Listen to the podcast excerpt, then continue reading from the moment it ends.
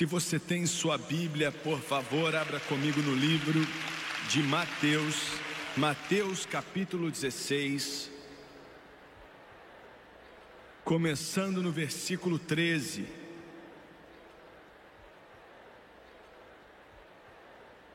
Nesta passagem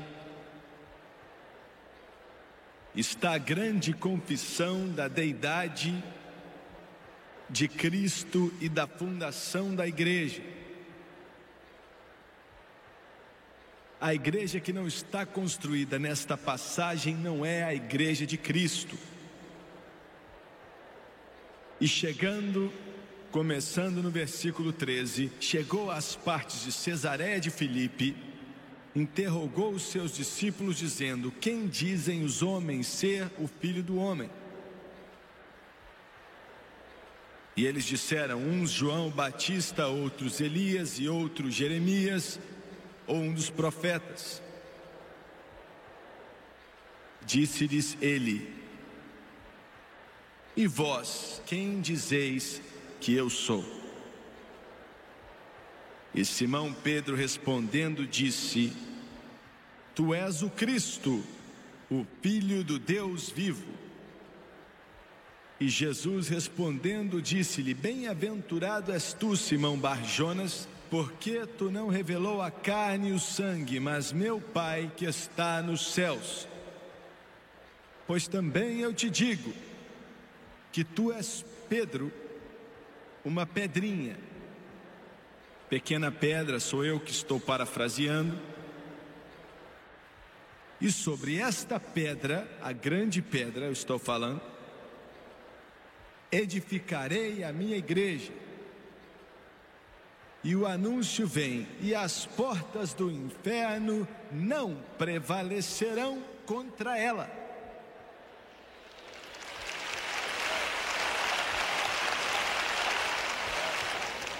E eu te darei as chaves do reino dos céus. A igreja tem a chave. Aleluia. E tudo o que ligares na terra será ligado nos céus, e tudo o que desligares na terra será desligado nos céus. E quero usar como tópico nesta noite a verdadeira igreja de Jesus Cristo. Abaixe sua cabeça, por favor. Pai, enquanto ministramos hoje, nós não ministramos em nossas habilidades, se é que temos alguma ou da nossa inteligência, se é que temos algum tipo de inteligência. Não ministramos na nossa própria ideia, mas ministramos do nosso espírito ungido pelo Espírito de Deus,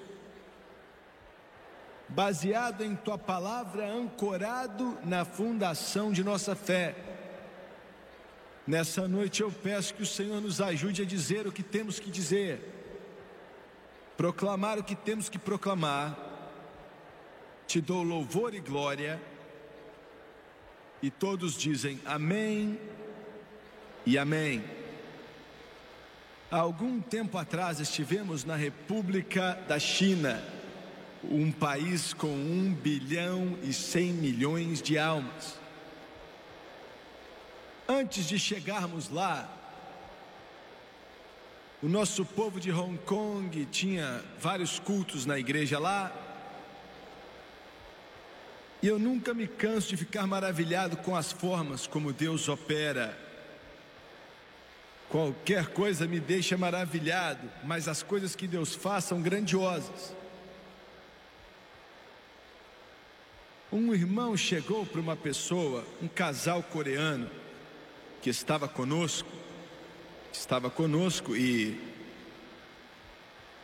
disse: Olha, depois de perguntar se íamos para Xangai, falamos que sim, e o homem falou: Eu tenho um querido amigo, pregador do Evangelho, em Xangai, está na cadeia faz muitos anos e ainda está pregando, está solto agora. Se você puder, pode ligar para ele e nos deu um pedaço de papel com o telefone, colocou no bolso do irmão. Existem 13 milhões de pessoas lá em Xangai. E o irmão pensou assim: Ah, eu não sei se eu vou ligar para esse homem. Um pedaço de papel ficou assim dentro da carteira dele, ele esqueceu. Chegamos em Xangai, recebemos várias Bíblias. Nós ainda não levamos para lá de uma forma clandestina, entramos com a Bíblia legalmente. E nos perguntaram o que tínhamos nas malas e falamos pão.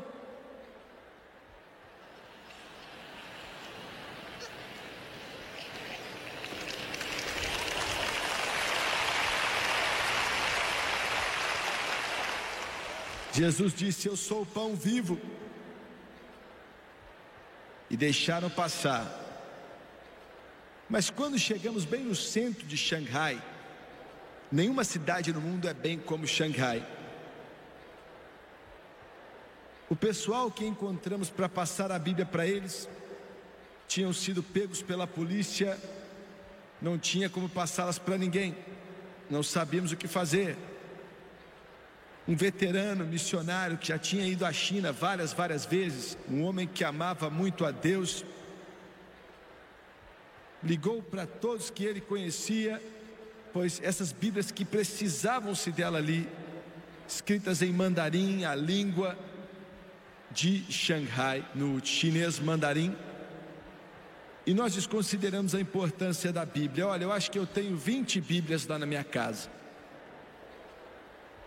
Nós não consideramos a importância delas, mas em tantas partes do mundo são vistas com muito amor, porque existem poucas delas ali. Ninguém sabia o que fazer, haviam centenas e centenas de Bíblias, quando de repente nossos amigos coreanos pensaram naquele telefone, tiraram da carteira e tremendo ligaram num telefone e o irmão atendeu agora com 70 anos, e o casal coreano falou para eles quem eles eram e disseram: temos centenas e centenas de Bíblias que vieram da América para você. Glória a Deus pela América. Não sabemos o que fazer com ela. Nosso contato aqui, eles estão perdidos. E ele bradou do outro lado do telefone. Ele disse: Por meses estamos orando, pedindo Bíblias.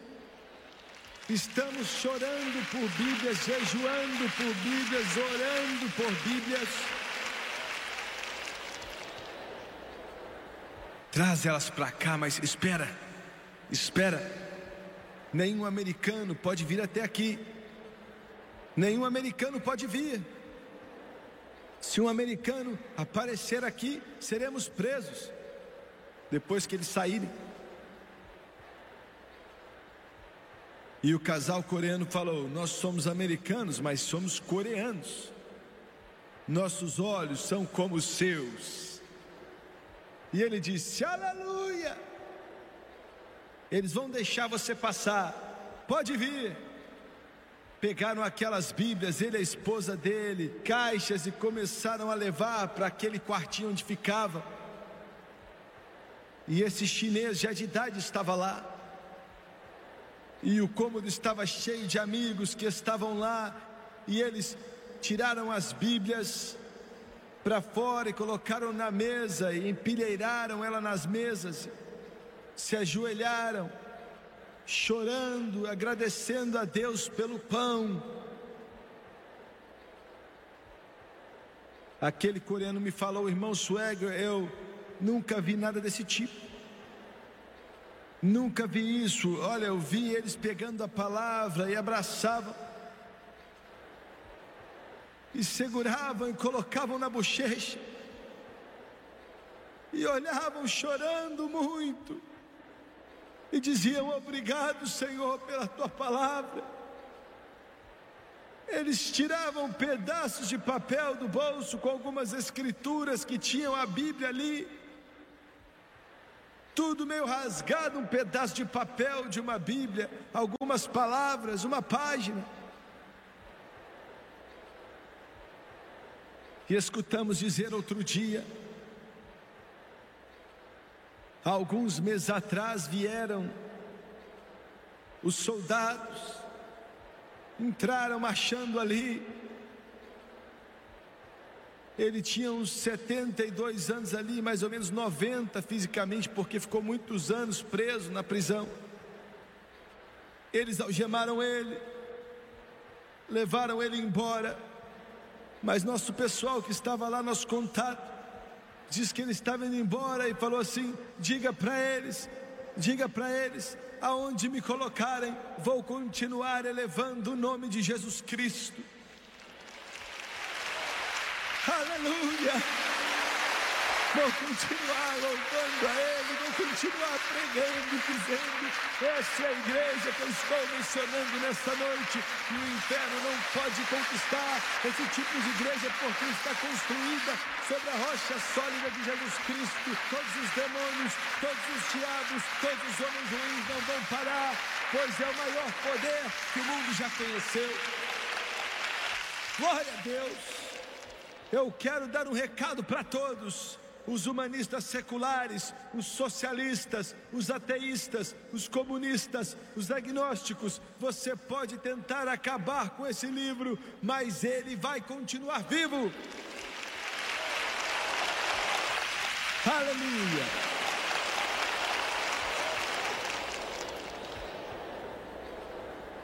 E os demônios e os diabos e as trevas sumirem a igreja de Jesus Cristo ainda vai estar viva.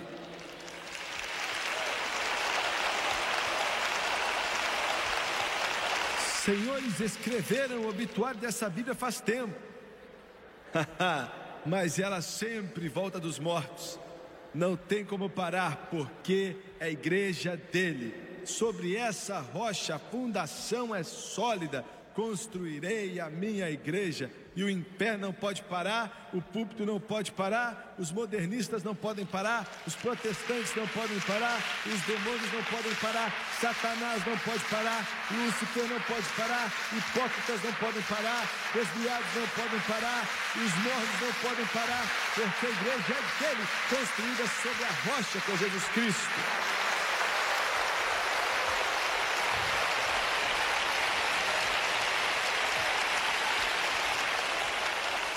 Fico maravilhado, fico maravilhado. País após país eles falam: vamos parar a Bíblia. O poderoso Estados Unidos da América, a grande imprensa, a mídia, até o Estado, se gabaram que quem quer que destrói, fica destruído. Mas agora vocês encontraram um que vocês não aguentam. Glória. Aleluia. Uh! Glória a Deus. Louvado é o nome do Senhor. Agora você viu que você não é páreo para a igreja, pois os portais do inferno não podem vencer.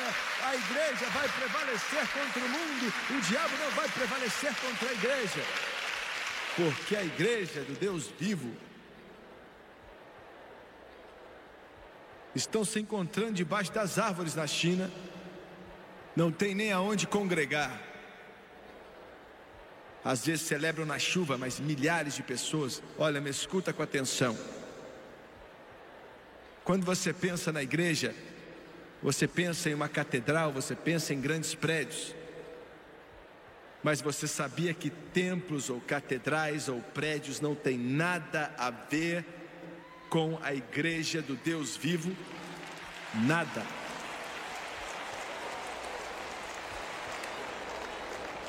Não, não, não, não, não, não. Eu não estou falando contra isso, eu estou falando que não tem nada a ver com isso.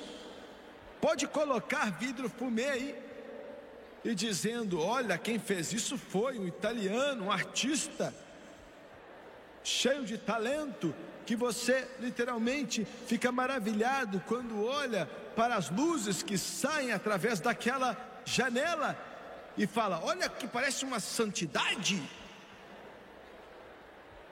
Bobão.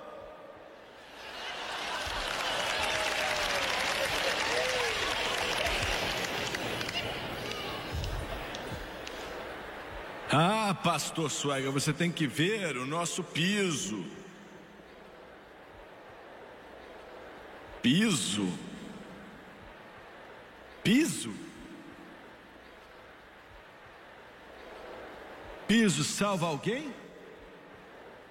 Qual a importância do piso? Um chafariz. Ah, tem uma fonte de água lá.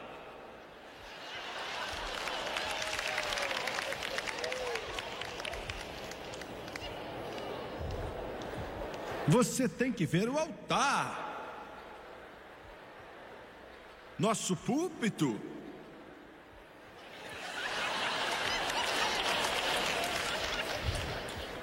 Não tem nada a ver com a igreja de Deus. Nada a ver com a igreja de Deus. Nada a ver com a igreja de Deus. Me escute, nada a ver com a igreja de Deus. Denominações inteiras estão nessa, morreram do nada, porque pensavam que eram prédios, instituições ou denominacionalismo, tinha algo a ver com a igreja de Deus e não tem nada a ver com a igreja de Deus. A igreja de Deus não está em prédios, a igreja de Deus não está na mobília, não tem a ver com hora marcada, não tem a ver com arquitetos, não tem a ver com uma arte. A igreja de Deus está no coração dos seus filhos, plantados ali pelo Espírito Santo, que são lavados pelo sangue do Cordeiro sobre a rocha que é Jesus Cristo.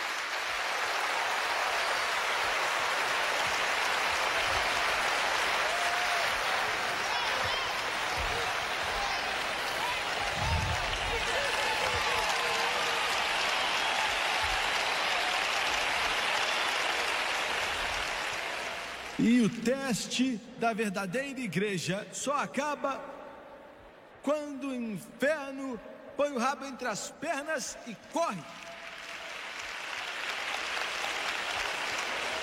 A verdadeira igreja de Jesus é o corpo de pessoas diante de quem o inferno tem que se dobrar.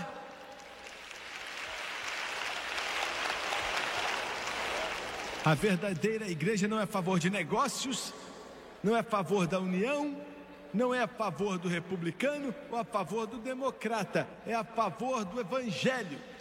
A verdadeira igreja é assim.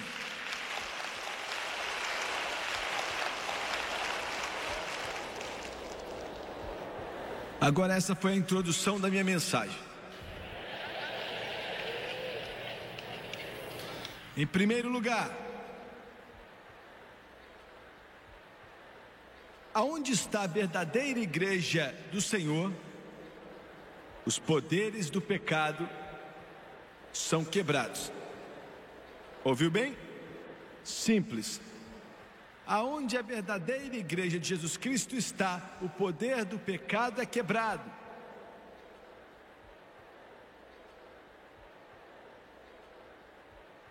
Olha, eu quero mencionar algo aqui. Eu faço isso, tá bom? sou chamado para isso, entendeu? Olha, eu quero te dizer, eu quero falar qual é o problema do nosso país. Vou te falar qual é o problema desta nação. Ano passado, um milhão e meio de bebês foram assassinados no ventre de suas mães. Um ano antes disso, mais um milhão e meio. Outro ano, mais um milhão e meio. E até 1967, para para pensar nisso. A nação está coberta de sangue. E um dia vão ter que prestar contas. Quase metade das meninas adolescentes que se casam nesse país já estão grávidas quando se casam. Para para pensar nisso. E 30 anos atrás, 40 anos atrás, as infrações em nossas escolas públicas era mascar chicletes na aula, jogar papel no chão ou jogar papel molhado em alguém. Aqueles eram problemas nas escolas. Hoje, o problema nas escolas públicas são drogas, bebedeira, crimes, até assassinatos cometidos. Isso é algo comum hoje em dia milhares e milhares, dezenas de milhares, centenas de milhares de garotinhas adolescentes de 14, 15, 16 anos que estão grávidas na escola, drogas nas escolas, maconha, cocaína, heroína. Professores tendo que ensinar sobre condições terríveis, perigosas. No ano de 1900, um de cada 40 casamentos na nação estavam destruídos. Um de cada 40. Hoje em dia, um de cada dois. O lar americano está se despedaçando. A colheita que mais dá dinheiro na América não é mais batata, não é mais trigo, não é mais milho, não é mais algodão. A colheita que mais dá dinheiro na América agora é a maconha. Pense no que estou dizendo. Abuso sexual infantil se tornou algo terrível. Olha, eu não consigo nem falar disso porque tem algo sobre criancinhas que quando você pensa em mané que é abusar de uma criança, E por que isso está acontecendo? Qual o problema da América? Eu não posso responder pelos 121 países aonde esse programa passa, mas o problema na América é esse. Eu vou te falar por que esse é o problema. Vou te falar por que a taxa de divórcio está tão grande e muita gente usando droga e ainda tem a AIDS que está ameaçando a nação. Eu vou te falar por quê. Você pode culpar o governo, você pode culpar a Corte Suprema, você pode culpar o Congresso, você pode culpar a educação, culpe quem você quiser, mas a culpa não é deles, eles são sintomas.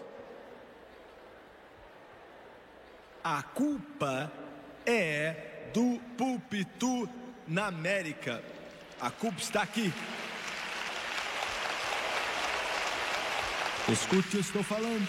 A culpa dessa nação estar assim é isso. Se pregadores estivessem de trás dos púlpitos falando para o povo americano que o adultério é o pecado, que fornicação está errado, aborto está errado, escuta menina, se você deixar em sua virgindade antes de você se casar, você é uma tola, você está se vendendo como um pedaço barato de carne no açougueiro. É carne e você é uma boba e você vai se arrepender enquanto viver. E rapaz, enquanto você aproveita aquela menina, você está pecando, você está fornicando, você está adulterando. Não é só um outro estilo de vida, é pecado.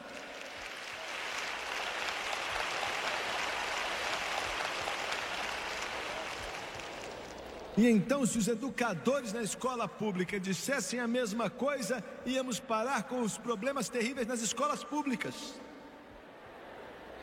O governo não pode parar o aborto não é resposta, a legislação não é resposta. Precisamos de pregadores que vão sair das botiques e vão sair aí da casa de decoração e sair do cabeleireiro, sair do campo de golfe, sair do campo de futebol, serem cheios do Espírito Santo, escutar do céu, receber o poder de Deus na alma, subir no púlpito e pregar esse evangelho. Se o inferno gosta ou não gosta.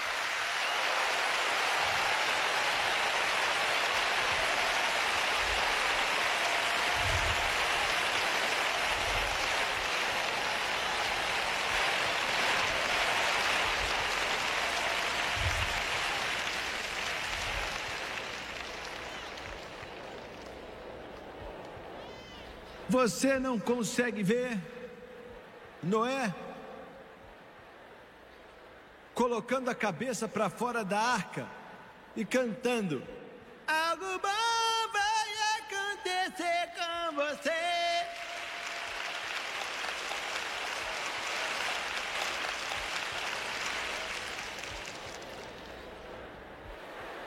Misericórdia, hoje não temos mais profetas, só temos um bando de medrosos.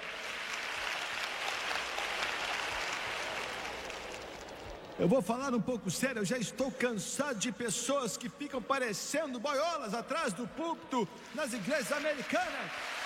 Deus nos dê homens de verdade, homens de verdade, homens de verdade que falam aquilo que pensam, pensam aquilo que falam, homens ungidos pelo Espírito Santo. A Bíblia diz que houve um homem, houve um homem enviado de Deus, que o nome dele era João.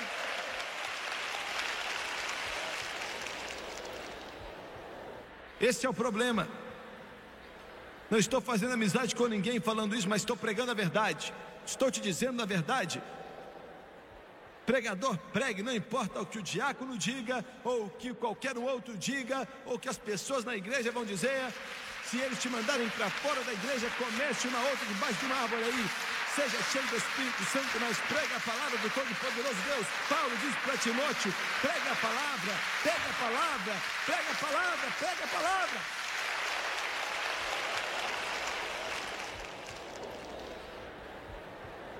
E eu quero te falar outra coisa, hein?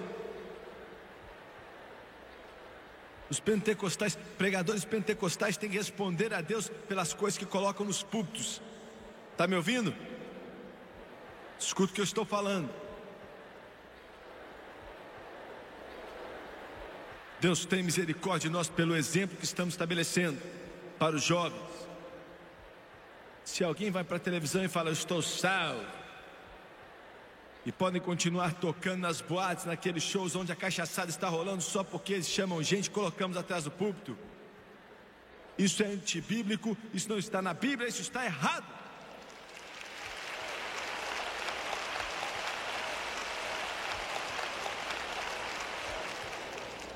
Se disserem estou salvo e ainda estiverem agindo em Hollywood da forma mais podre possível naquelas apresentações do inferno, só porque dizem que são cristãos, alguém falar, ah, ninguém pode parar, é assim que eles vivem, ué. Ouviu bem? Aquele livro diz: sai do meio deles, sede separados, o Senhor dos Exércitos. Você gosta ou não gosta disso? Eu não estou nem aí. Não é você que paga minhas contas e não foi você que me chamou. Quem me chamou foi Ele. Enquanto eu estiver respirando, vou pregar o que Ele me entrega, eu vou dizer o que Ele me manda e eu vou te falar o que Ele me manda. Deixa eu te falar o que Paulo mandou Timóteo fazer. Abre aí em 2 Timóteo, na sua Bíblia capítulo 3. Perdão, capítulo 4. 2 Timóteo, capítulo 4. Toda a minha vida, porque Paulo aqui no versículo 5 diz: faz a obra de um evangelista. Eu pensei que Timóteo era um evangelista, mas ele não era um evangelista. Timóteo era um pastor. E eu estava estudando outro dia o que o Kenneth Wist falou. O Kenneth Wist ele, é, ele era conhecido, né? Está com o Senhor agora, mas era conhecido como um dos melhores eruditos no grego do mundo. Diz que Timóteo era um pastor. E Paulo falou para Timóteo: não só seja um pastor, mas faça a obra de um evangelista. E o que ele quis dizer com isso? Pregue a palavra, segundo o versículo. Olha, inste a tempo e fora de tempo. Nós sempre pensamos que isso queria dizer que somos chamados para pregar quando não estamos preparados, mas não quer dizer. Quer dizer, quando for legal de dizer, nós falamos, e quando não for legal ser cristão, nós falamos assim mesmo. Entendeu bem? Ouviu bem? Mais ou menos dois anos, três anos atrás, o Senhor tocou meu coração a respeito dos católicos e eu os amo. Foi fora de tempo. Entendeu? Porque o mundo pentecostal tinha falado: ah, se você ora em línguas um pouco, então está tudo bem. E um pseudo líder pentecostal escreveu para mim e falou: Você destruiu com um sermão tudo que eu tenho trabalhado para fazer em 20 anos.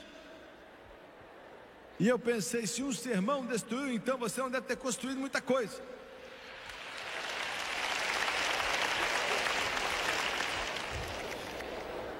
Ouviu bem? Alguém falou assim: não pega no pé da minha igreja, não, mas é o que eu faço. Eu tenho uma licença para pegar no seu pé. Olha, eu recebi, eu tenho aquele ali na parede do meu escritório. Pega no pé dele.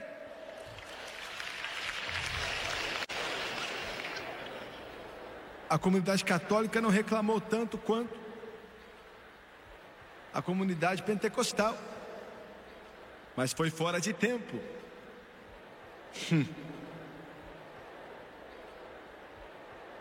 E ele disse: repreendas, exortes. Paulo está dizendo para Timóteo: faça a obra de um evangelista e fale contra o pecado. Chame pelo nome.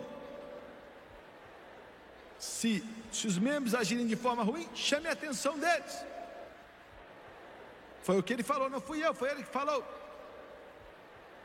Quando estiverem no pecado, eles não gostarem, repreenda em nome de Jesus, mas se levante contra o pecado, enche tempo e fora de tempo.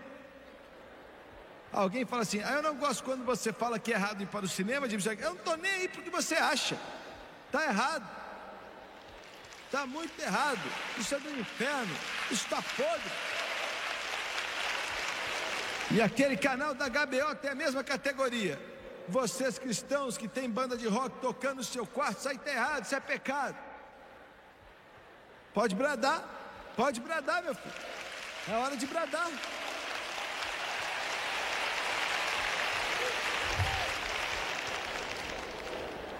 Sabe qual é a nossa preocupação hoje no Pentecostes? Há 20 anos atrás nós estávamos nem aí, mas hoje estamos preocupados em beber socialmente em meus pregadores. Escuta aqui, beber socialmente. Cervejinha de vez em quando não faz mal, um pouquinho de vinho, é assim, pouquinho, pouquinho. Ah, agora você segurando assim, ó, você agora está na, na taça, né? A nata da sociedade. Com bolinha e tudo. E agora você acha que está no topo. Na realidade você é miserável, pobre, cego e nu.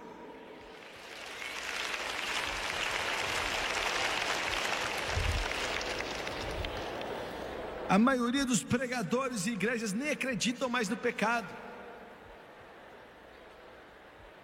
O que é o pecado? Muitos de nossos pregadores pentecostais agora não chamam mais de pecado, mas defeito psicológico. Estou falando sério. Foi o que ouvi um maluquinho falar outro dia. Defeito psicológico. Se você tem um defeito psicológico, venha até aqui ficar de pé. E vamos orar para o seu defeito psicológico. Eu não estou falando de preteriano, não, nem episcopal. Eu estou falando de um rapaz de cabeça vazia que não sabe de nada e é pentecostal ainda.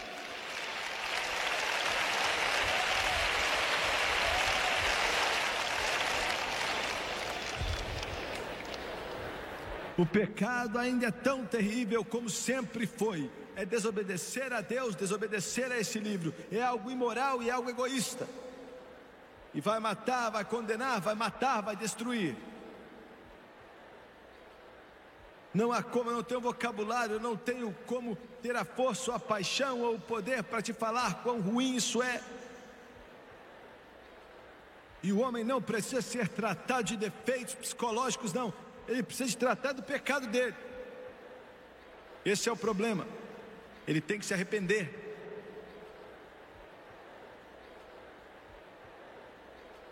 Em segundo lugar, aonde a igreja verdadeira vai, as correntes do pecado caem. Olha, olha o que eu quero te dizer. Não estamos aqui brincando qualquer joguinho, não. Satanás quer acabar com você.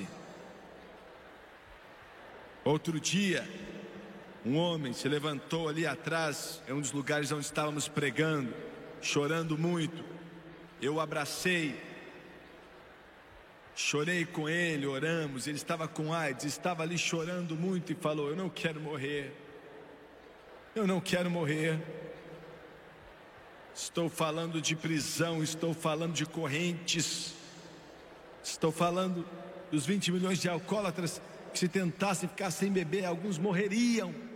O sistema deles inteiro não aguenta, está saturado com álcool. Estou falando de lascívia. Lascívia, essa é a era da lascívia. Pode prender a pessoa na perversão. Outro dia, um homem, um médico da psicologia, falou para um dos meus amigos evangelistas: e disse: Oh meu Deus, eu não sei o que fazer, a minha esposa está indo embora, eu estou perdendo a cabeça, o meu mundo está se despedaçando. E ele falou: Qual o problema? E ele Ele falou: é algo dentro de mim como demônios, e eu quero molestar criancinhas, garotinhos. Ele disse: Eu já estudei o máximo que o homem pode estudar. Eu não consigo parar, eu não consigo parar. Já fui para psicólogo, já fui para psiquiatra, eu ensinei psicologia em uma das maiores universidades.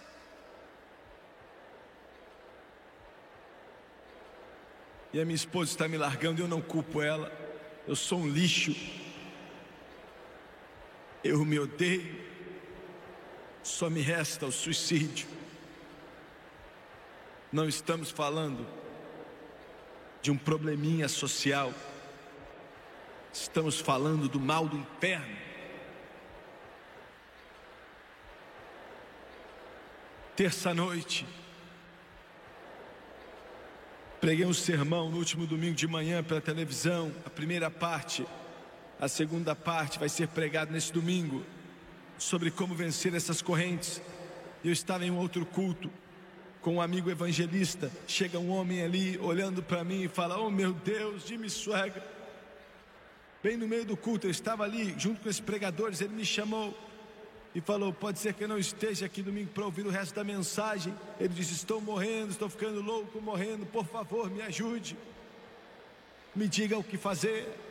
Eu não quero ser assim, não quero ir para o inferno.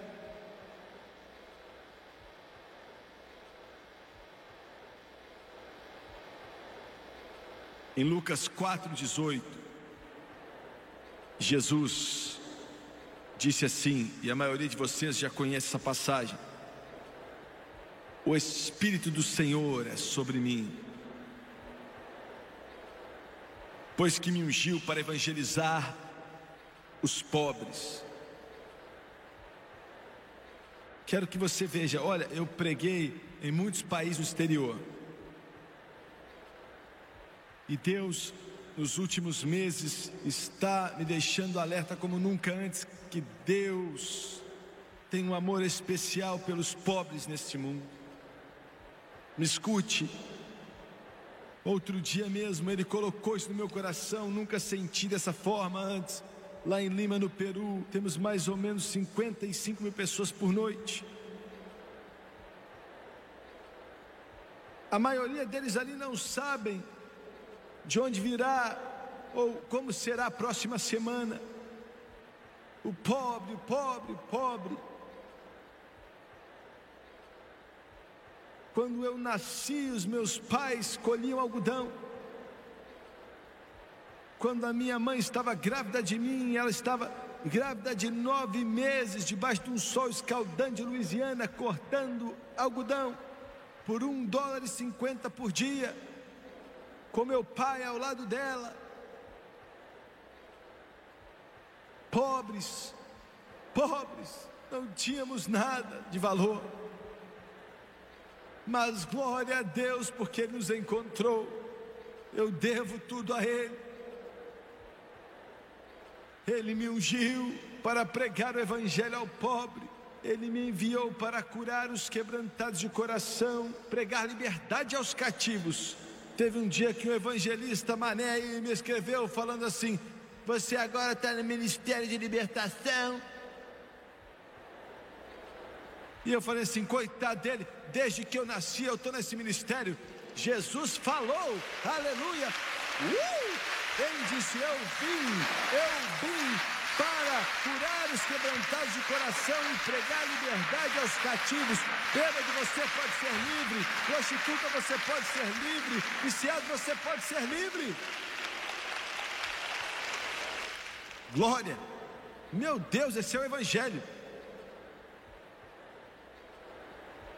Se eu estivesse indo para uma igreja onde o pregador ficasse lendo livrinhos e o coral se levantasse, cantasse algo esquisito,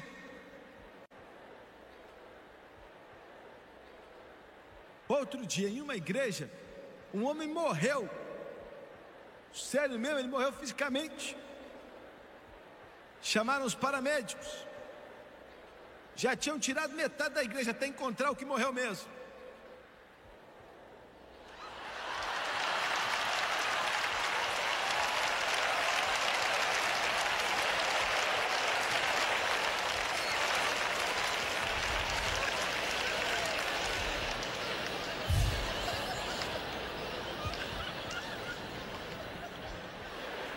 Jesus vive. Jesus vive. Pregadores, não é bom ser pentecostal, não é bom conhecer o poder de Deus e saber que Jesus salva, Jesus cura, Jesus batiza no Espírito Santo, Jesus está voltando, Jesus quebra as correntes, abre as prisões e quebra os poderes das trevas, e Ele vem para libertar os cativos.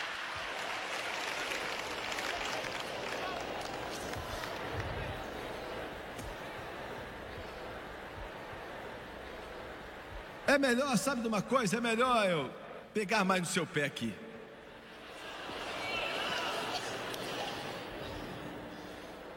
Nós pentecostais conseguimos.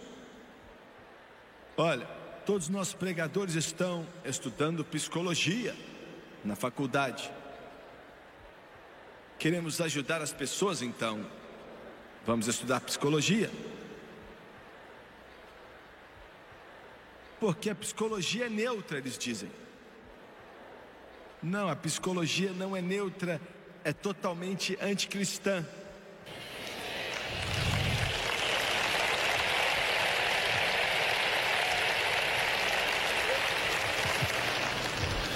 E em igrejas pentecostais hoje, o púlpito está cada vez menos se posicionando e o escritório de aconselhamento passou a ser o centro da igreja.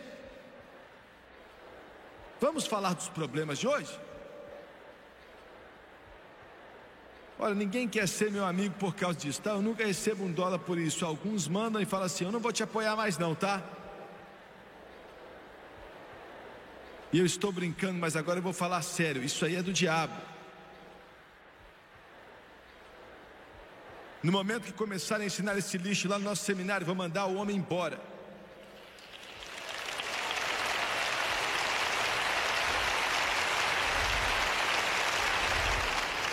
A maioria do aconselhamento pode ser feita em três perguntas. Em primeiro lugar, o que você fez? Em segundo lugar, é certo ou errado? Em terceiro lugar, o que você vai fazer com isso? Só isso. Agora você fez seu curso em psicologia. Façam com que eles se ajoelhem e deixem o Espírito de Deus limpar a podridão, a sujeira, Deixe Jesus tomar conta do pecado, cobrindo com o sangue precioso dele.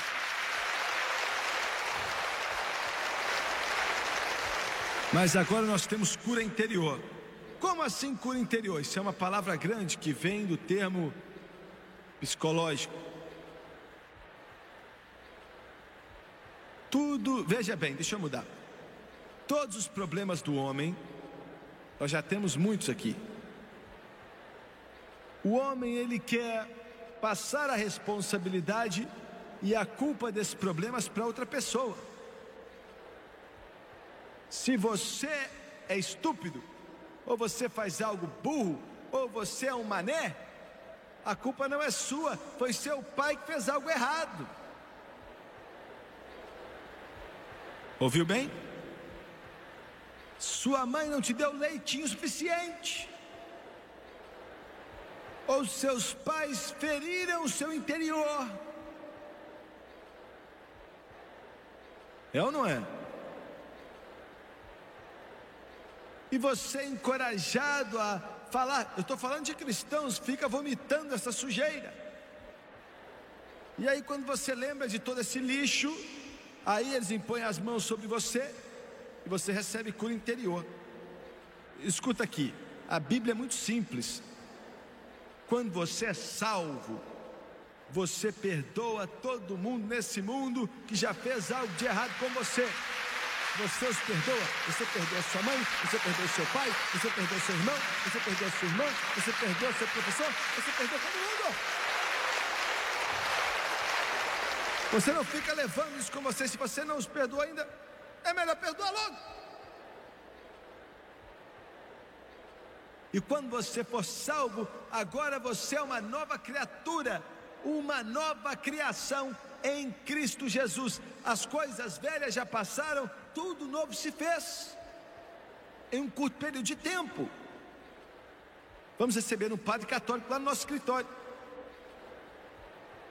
Se eu falasse o nome dele aqui, todo mundo ia saber.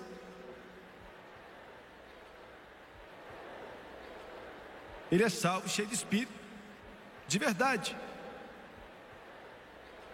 E sabe o que ele falou? Ele é treinado, ele é um psicólogo treinado. Ele diz: Quando Deus me encheu do Espírito Santo, eu joguei essa lixaiada fora.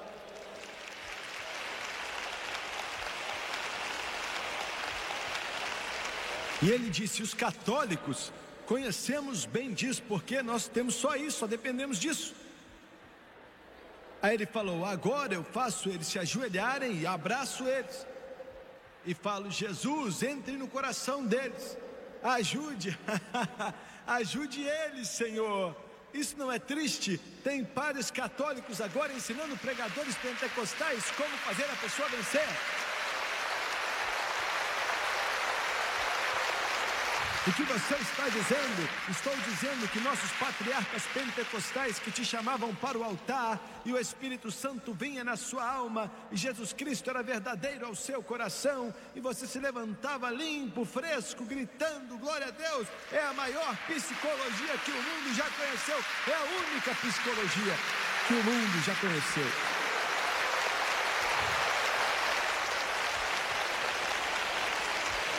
Não há poder que Jesus Cristo não possa quebrar.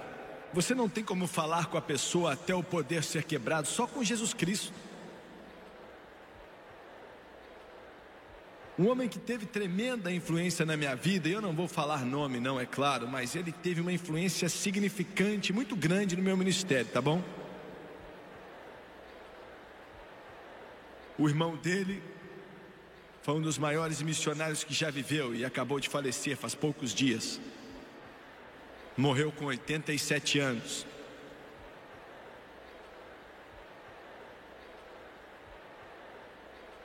O sogro do meu amigo, há anos, anos, anos, anos, muitos anos atrás. A mãe dele faleceu quando ele era um garotinho e o pai dele tentou criá-lo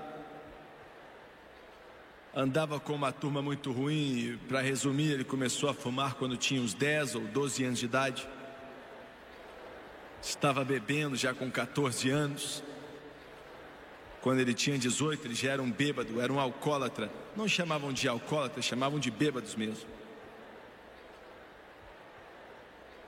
Usava morfina e também tinha meningite e os médicos falaram: você tem seis meses de vida, viveu dois meses, depois faltavam quatro meses, com uma dor terrível que ele sentia nas costas, isso há muito tempo atrás, e na época a medicina não era avançada como é hoje, o médico não sabia o que fazer, deram morfina para ele, e ele viciou em morfina.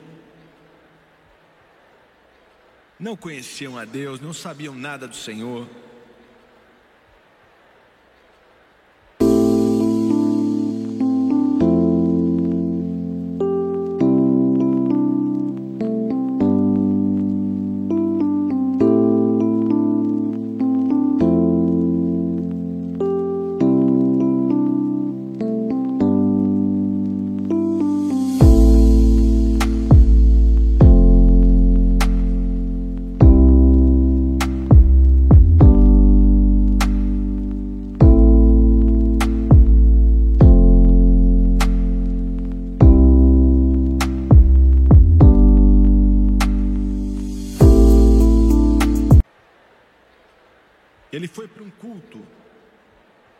Esposa dele foi salva na hora, ele foi para um culto e eles na verdade não estavam pregando o poder de Deus e ele não recebeu nada, ainda que eram boas pessoas, mas enquanto estava no culto, ele pegou um folhetinho e dizia avivamento.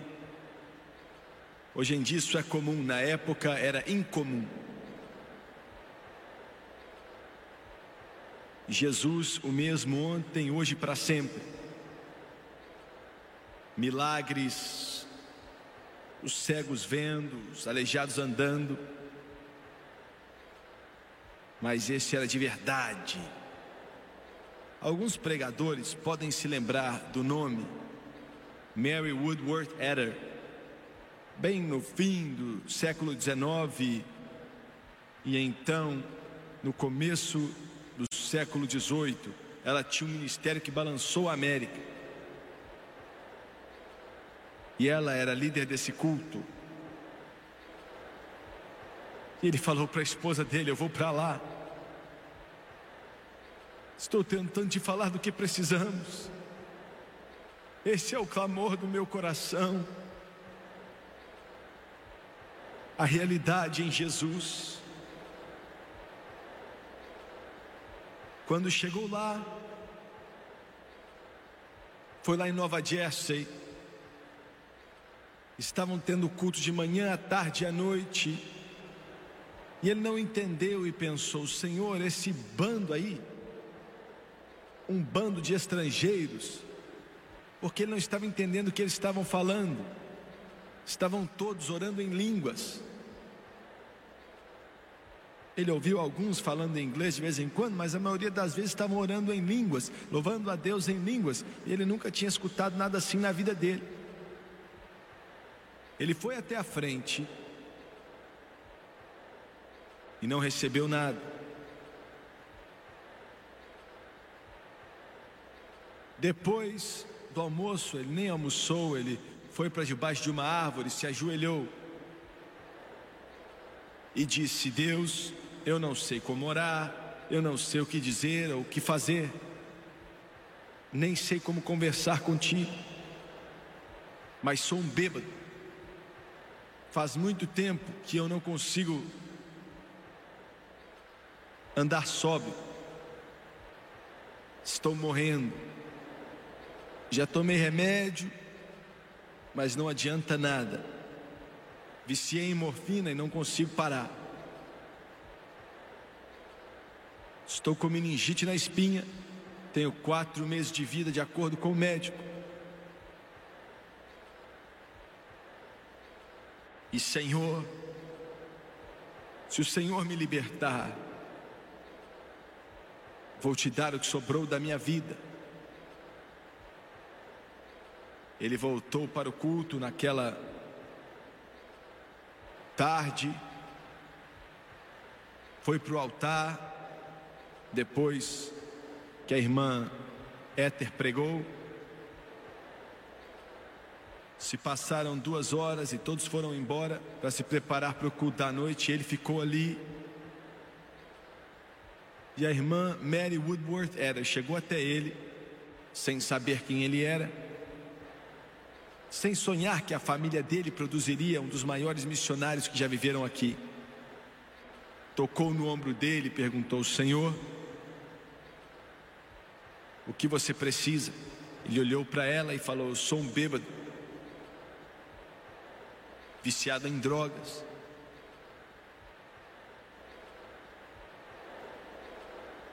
Estou morrendo na nicotina também. Tenho meningite na espinha, com mais quatro meses de vida. Eu vim buscar ajuda. E aquela santa de Deus chamou mais três pessoas que estavam ali e eles impuseram as mãos sobre ele. E em dois minutos, o poder do Todo-Poderoso Deus veio sobre ele como um ciclone de Kansas.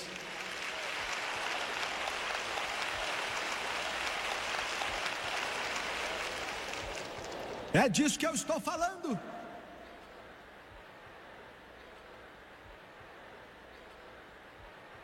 Entrou no trem para ir para casa, testificou e disse: quando começou a rolar aquelas rodas ali no trilho, começavam, parecia que ele estava dizendo: glória a Deus, glória a Deus, glória a Deus, glória a Deus.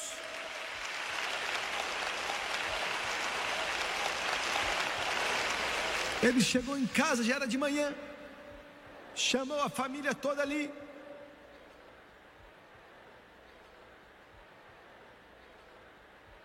Todos se juntaram e falaram: O que aconteceu, vô? E ele tocava violino, ele falou: Eu cantava melhor do que eu podia dizer. Ele começou a tocar o violino e cantar. Aleluia! Olha só, Jesus trouxe salvação, vitória, a vitória. que os poderes do pecado sumam e a graça de Deus não pode falhar, pois a vitória agora é minha. Nunca mais bebeu cachaça ou morfina. Jesus o curou e ele viveu até os 90 anos. Glória.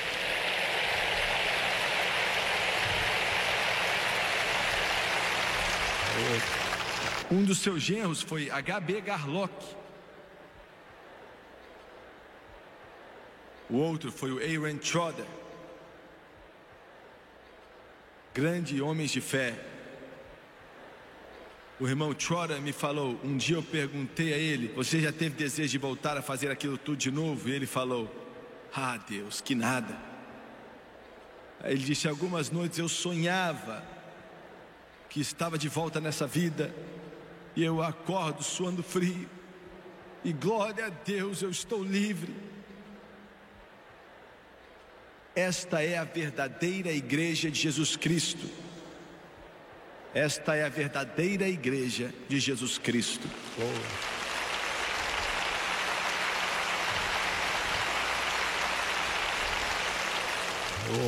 Oh. Abaixe sua cabeça, por favor. Pai, enquanto tentei passar a sua mensagem aqui, tropeçando aos trancos e barrancos.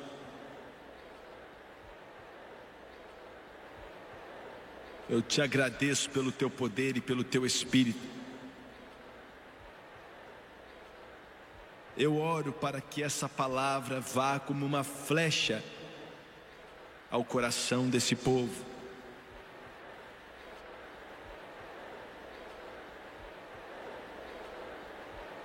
Sua cabeça está baixa, seus olhos estão fechados. Se há uma prisão em sua vida, me escute. Se tem algo te acorrentando, Ele pode libertar o cativo. Ele está me mandando te dizer isso, que Ele te ama que ele pode quebrar as correntes, a prisão. Ele diz que o Espírito do Senhor é sobre mim. Ele me ungiu para evangelizar o pobre, para curar os quebrantados de coração,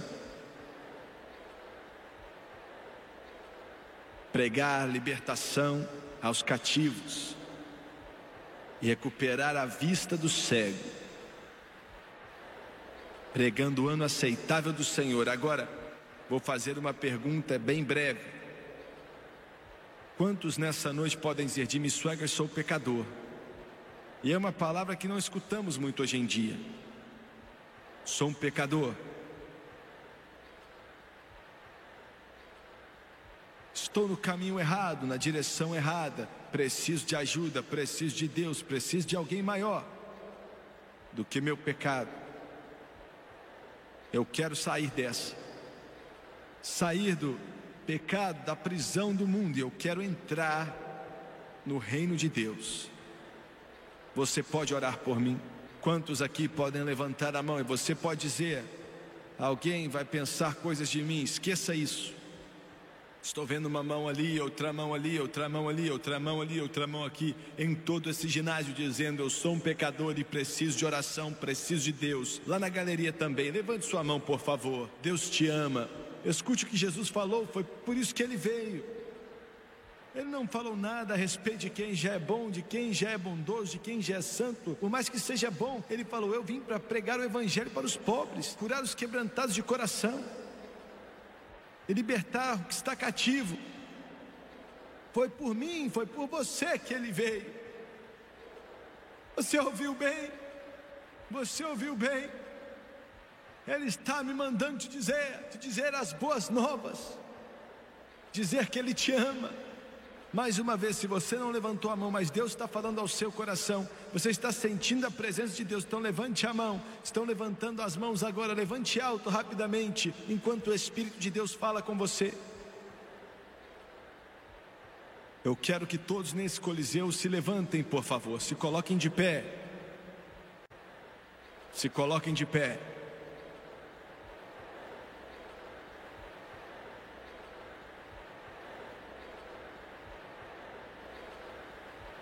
Eu sei que existem milhares de pessoas de Deus nesse lugar, eu sei. E olha, eu quero que você ore. Lembre-se do seguinte: estou pedindo você para manter seus pensamentos, colocando seus pensamentos diante de Deus, pedindo almas.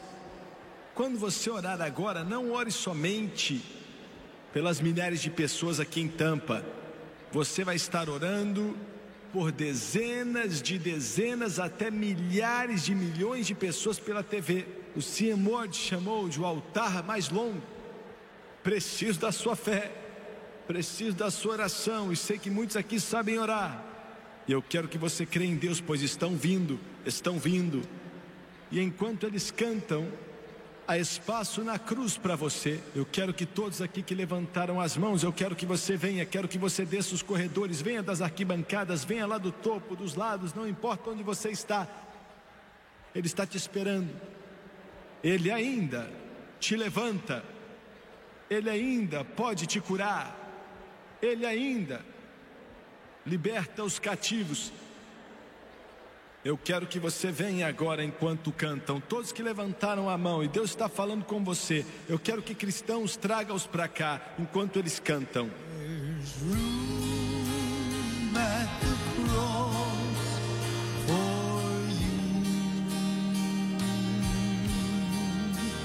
Yes, there's room at the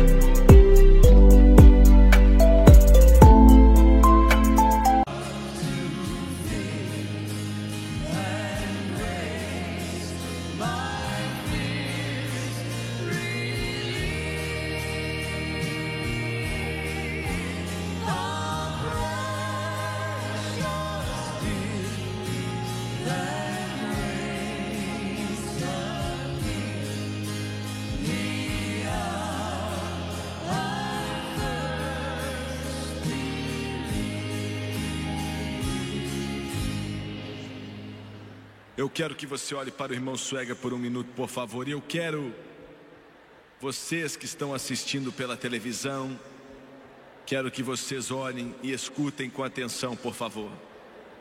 Não importa quem você é, Deus ama muito você. Ama muito você. O cristianismo não é uma religião, não é um sistema de regras. O que você faz ou não faz. Não é isso. Um sistema de leis, de regras, é uma religião. O cristianismo é um relacionamento com uma pessoa. Essa pessoa é Jesus Cristo.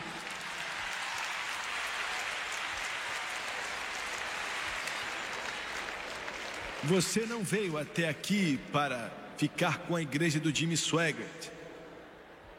Ou com as igrejas que esses irmãos aqui, cheios do Espírito Santo, representam, mesmo sendo boas igrejas. Você veio para ficar com a igreja de Cristo, e você faz isso aceitando a Ele em seu coração e em sua vida. Eu vi alguns de vocês chorando bastante. Alguns de vocês, eu sei por que isso está acontecendo.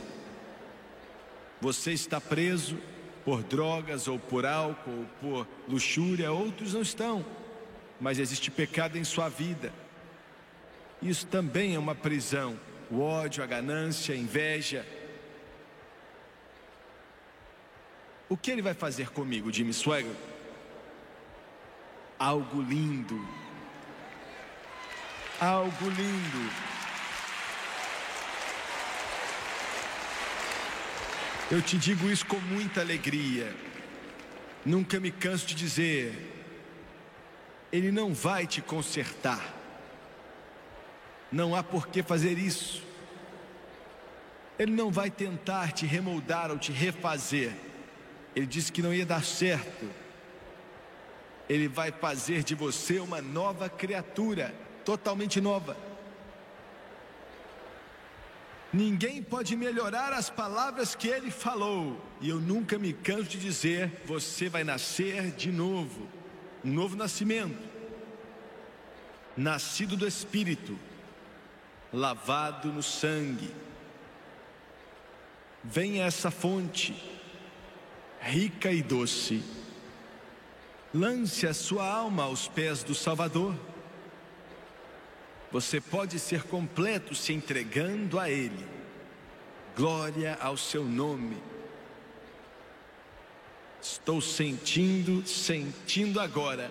Você está à beira da vida eterna. E eu quero que você abaixe a sua cabeça e feche os olhos. E as milhares e os milhões de pessoas assistindo pela televisão. Quero que aonde quer que você esteja, quero que você feche os olhos e abaixe a cabeça. Eu vou orar agora e quero que você ore comigo. O Doni vai orar com você no que chamo de oração do arrependimento. Repetir palavras não salva ninguém, mas salva quem acreditar nelas. Quem dá vida eterna está vindo até você e as correntes serão quebradas. Agora vamos orar. Quero que você creia de todo o coração. Chegou a sua hora. Querido Deus do céu, Querido Deus do céu, diga em voz alta com o Doni: Eu venho a ti, eu venho a ti, em nome de Jesus. em nome de Jesus. Perdoe os meus pecados, Perdoe os meus pecados, como tenho vivido, como tenho vivido, as coisas que fiz. as coisas que eu fiz. Agora eu me arrependo. Agora eu me arrependo. Perdoa-me, por favor. Perdoe-me, por favor. Limpa-me, Limpa-me, lava-me lava-me com teu sangue com precioso. teu sangue precioso. Então serei Então serei branco como a neve. branco como a neve. De acordo com tua santa palavra, De acordo com a tua santa Romanos palavra. capítulo 10, Romanos capítulo 10. com a minha boca. Com a minha boca.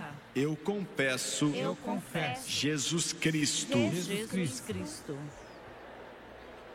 e em meu coração Em meu coração. eu creio. Eu creio que Deus ressuscitou Jesus dentre os mortos que Deus ressuscitou Jesus dentre os mortos. e eu creio E eu creio agora agora que Ele vive. que Ele vive.